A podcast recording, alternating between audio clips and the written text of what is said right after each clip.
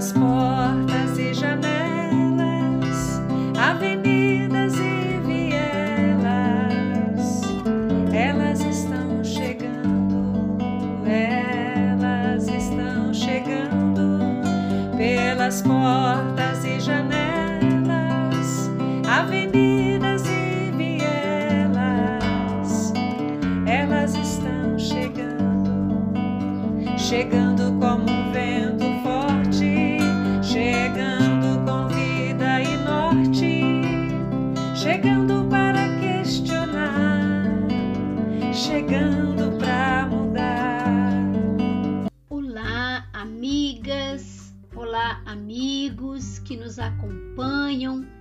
nos episódios do Elas Estão Chegando. Eu sou Fatinha Castelã, sou do CEBI do Espírito Santo e hoje nós vamos dar continuidade aos episódios das mulheres nomeadas na Bíblia. Nesses episódios, nós estamos olhando para as mulheres nomeadas no Primeiro Testamento, ou como a gente costuma dizer, né, no Antigo Testamento. E já fizemos uma longa caminhada. Tá muito bonito de ver como que cada mulher empresta sua voz para uma mulher nomeada no Primeiro Testamento. Na nossa lista de mulheres nomeadas, seguindo essa linha mais histórica dos textos bíblicos, nós temos uma mulher chamada Tabaat. A gente pode encontrar o nome dela assim, Tabaat, ou também nós podemos encontrar o nome dela Tafat. Então, Tabaat ou Tafat. Você já ouviu falar dessa mulher? Que curioso, né? Como que tem algumas mulheres que de fato em todos os nossos processos de estudos da Bíblia nos passam assim despercebidas. E no caso de Tabaat, é compreensível, porque o nome dela aparece apenas uma vez na Bíblia. Isso mesmo, aparece no, no primeiro livro de Reis, no capítulo 4, no versículo 11. E só. Então, para falar um pouco sobre Tabaat ou Tafat, nós precisamos falar um pouco do contexto ou do ambiente, das circunstâncias em que o nome dela é citado. E para isso a gente acaba falando muitas vezes de homens, né? De história de homens, que são as histórias mais contadas, mais faladas na Bíblia. Então vamos lá. O que, que está em jogo aí dentro das narrativas bíblicas quando o nome de Tabaat é citado? Se você vem nos acompanhando aí nas narrativas sobre as mulheres nomeadas na Bíblia, você então percebe que nós estamos falando nos últimos episódios sobre mulheres envolvidas nas tramas do palácio, naquelas barganhas políticas que foram acontecendo na medida em que o povo de Israel e de Judá foi adotando um sistema de governo que é a monarquia. E aí, dentro desse sistema, nós fomos lendo textos que aparecem no primeiro livro de Samuel, no segundo livro de Samuel, em crônicas também apareceram citações e no último episódio a Quênia nos conduziu pelo contexto de 2 Samuel e primeiro livro de Crônicas, trazendo as memórias sobre Tamar. Tamar, a filha de Davi, aquela mulher que foi violentada pelo seu irmão e toda a trama então se deu dentro do palácio do rei Davi e, e os seus filhos e seus parentes homens, que envolve então a violência, o estupro de Tamar.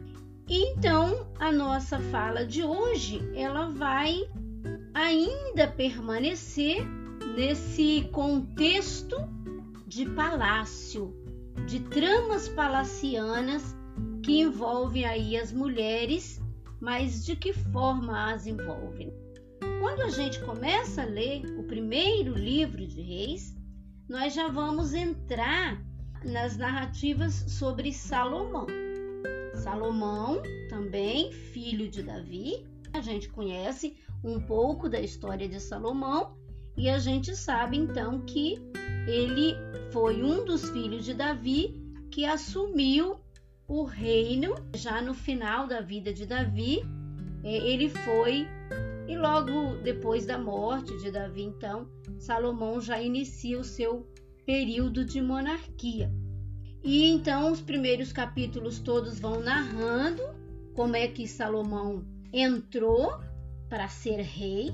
No capítulo 3, nós vamos ter uma informação que Salomão se tornou genro do rei do Egito, casando-se com a filha do faraó.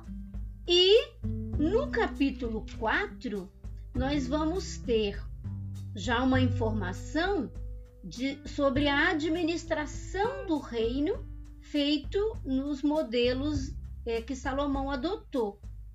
E aí, quando ele vai, o, o, a memória do texto, né? As autoras e autores, enfim, que guardaram essa memória, vão contar que o Salomão organizou a, o seu governo em 12 distritos, né? Organizou o seu reino em 12 distritos para manutenção do próprio reino.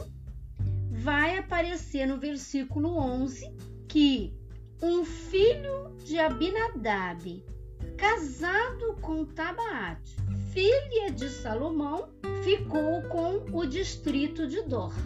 Então veja, em um dos doze distritos, assumiu uma pessoa que nós também não sabemos o nome dele, né? Um homem que nós só sabemos que era filho de Abinadab, sabemos que ele estava casado com Tabaat, filha de Salomão, e que eles assumiram, ele, na verdade, assumiu o distrito de Dor a informação desta mulher aparece nesse contexto. Dentro da nossa perspectiva de leitura feminista da Bíblia, as perguntas que vêm à nossa mente e que são necessárias para a compreensão das memórias das mulheres são algumas dessas. Teria Tabaat entrado dentro daqueles processos de barganhas políticas, de alianças políticas, e nesse caso, Salomão deu a sua filha em casamento como troca de poder com este filho de Abinadab, que aí, casando-se com a filha do rei Salomão, eles vão assumir esse distrito, governar inclusive assumindo de manter o reino por um mês inteiro, porque essa era a política do governo de Salomão, era que cada um desses doze distritos, né, desses doze prefeitos que assumiram o modelo de reinado né, que, que Salomão adotou, eles tinham a responsabilidade de sustentar o reino sustentar o palácio, sustentar a capital, né, Jerusalém, por um mês. Cada parte do ano era sustentada é, por um desses distritos, um desses prefeitos. Então, a história da Tabaá se passa por aí.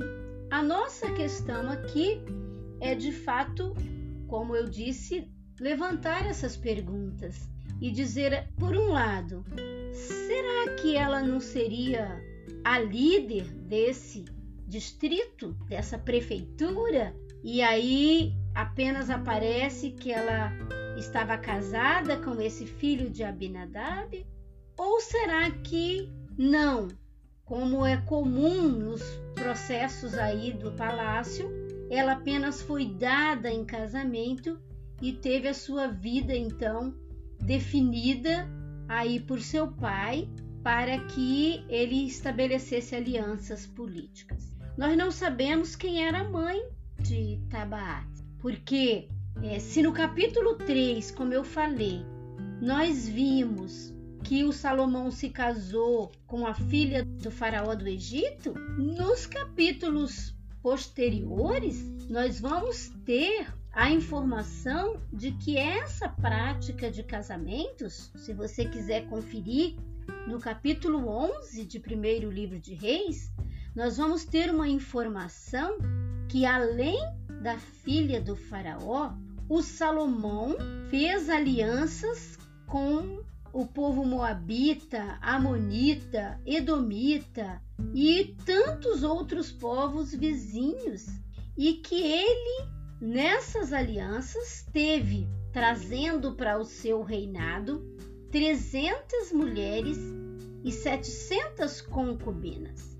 Então veja bem, as memórias que ficaram é que de fato as mulheres entravam nessa proposta de reinado do rei Salomão nas barganhas e elas vinham para dentro do reinado para poder cumprir as alianças que o rei fazia com os povos vizinhos, em troca de cidades, de poderes, de riquezas, enfim, de tudo que o Salomão queria ter no seu modelo de monarquia. Agora, é óbvio que para nós fica sempre aquela suspeita. Até que ponto elas eram mandadas ou até que ponto elas também contribuíram na administração desse reinado e apenas não tiveram seus nomes registrados junto com seus feitos. Porque a questão aqui é quem conta a história. Assim como o nome de Tabaat só apareceu uma vez, e a gente sabe que ela era filha do rei Salomão, a gente sabe que ela se casou com um filho de alguma liderança do período anterior a Salomão, que também estava ligado com a corte, porém a gente não sabe como é que se deu o processo de gestão do distrito que eles estavam responsáveis. Então veja que importante que é, a partir do nome dessa mulher, a gente levantar perguntas e suspeitas sobre que lugar era destinado de fato a essas mulheres no sistema de monarquia de Israel e de Judá. Uma coisa que fica na memória dos textos aqui no livro de Reis é como se fosse uma avaliação negativa da presença das mulheres, pelo menos das mulheres estrangeiras que vinham para dentro do reinado. É a informação de que elas traziam para dentro do reinado as suas divindades e que por causa dessas mulheres o Salomão não era fiel à divindade do povo de Israel, ao Javé, que então vai se tornando o Deus de Israel e de Judá.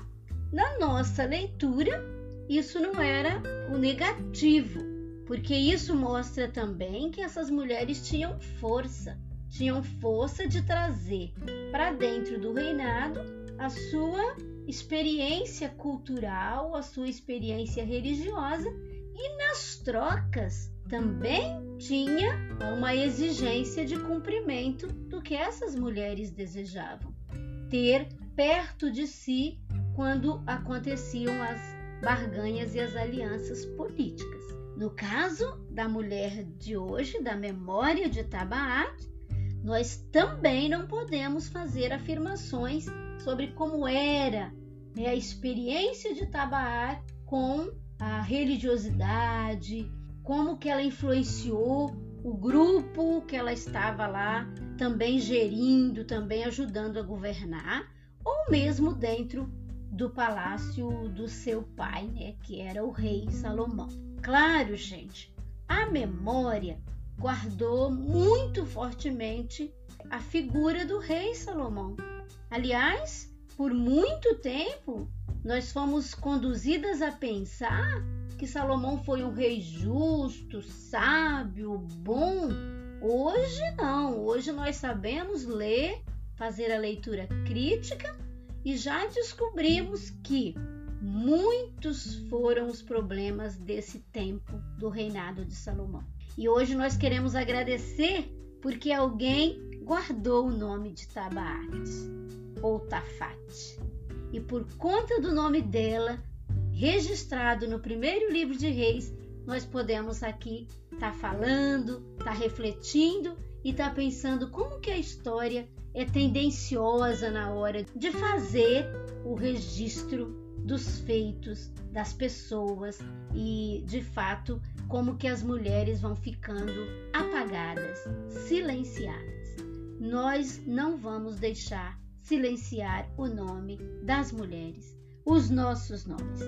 Por isso, hoje nós queremos afirmar que Tabaat também está presente na história da Bíblia. E queremos dizer que vamos continuar com os nossos episódios e na próxima semana nós traremos a memória de uma irmã de Tabaat, a Bazemat. Fique conosco nos episódios do Elas Estão Chegando.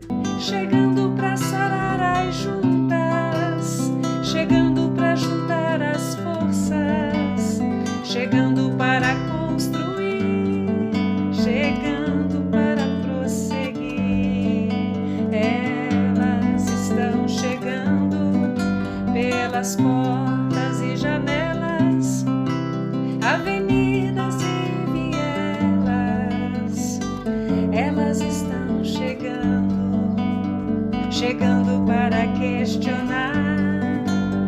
chegando